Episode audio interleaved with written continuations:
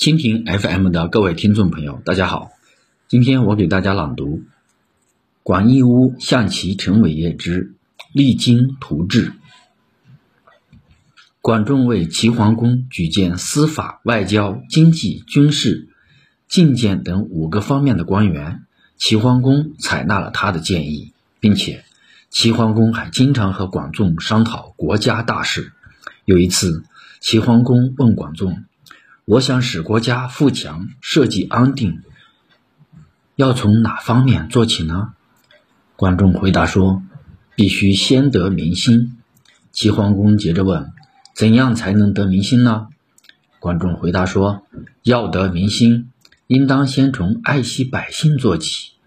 国君能够爱惜百姓，百姓就自然愿意为国家出力。爱惜百姓。”就得先使百姓富足，百姓富足后，国家便会得到治理，这是不言而喻的道理。安定的国家常富，混乱的国家常贫，就是这个道理。齐桓公又问：百姓已经富足安乐，兵甲不足，又该怎么办呢？管仲说：兵在精，不在多。兵的战斗力要强，士气必须旺盛。士气旺盛，这样的军队还怕训练不下吗？齐桓公再问：士兵训练好了，如果财力不足，又该怎么办呢？管仲回答说：要开发山林、盐业、铁业，发展渔业，以此增加财源。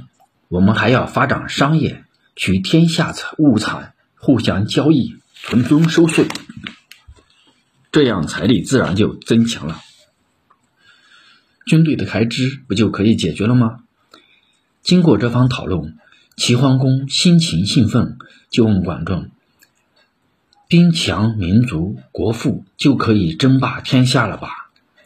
但管仲严肃地回答说：“不要急，还不可以。争霸天下是件大事，切不可轻举妄动。当前迫切的任务是让百姓养。”休养生息，让国家富强，社会安定，不然很难实现称霸目的。管仲系统分析了治国称霸之道，齐桓公十分尊重管仲，称他为仲父。本次朗读就到这里，谢谢大家聆听，再见。